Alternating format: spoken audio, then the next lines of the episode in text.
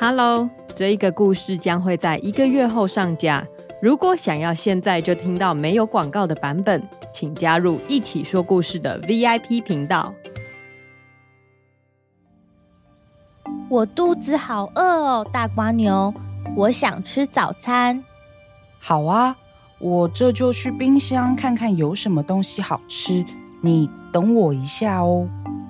大瓜牛从沙发上下来，开始往厨房走。等我一下哦，大瓜牛走得很慢，等等哦。大瓜牛还没走到。我们家真的太大了，走这么久都还没走到厨房，你说是不是啊，小瓜牛？对啊，我们家真是太大了。大瓜牛一直走，一直走，到了快要午餐的时候，它终于走到冰箱的前面了。大瓜牛开心的打开冰箱，不会吧？怎么了？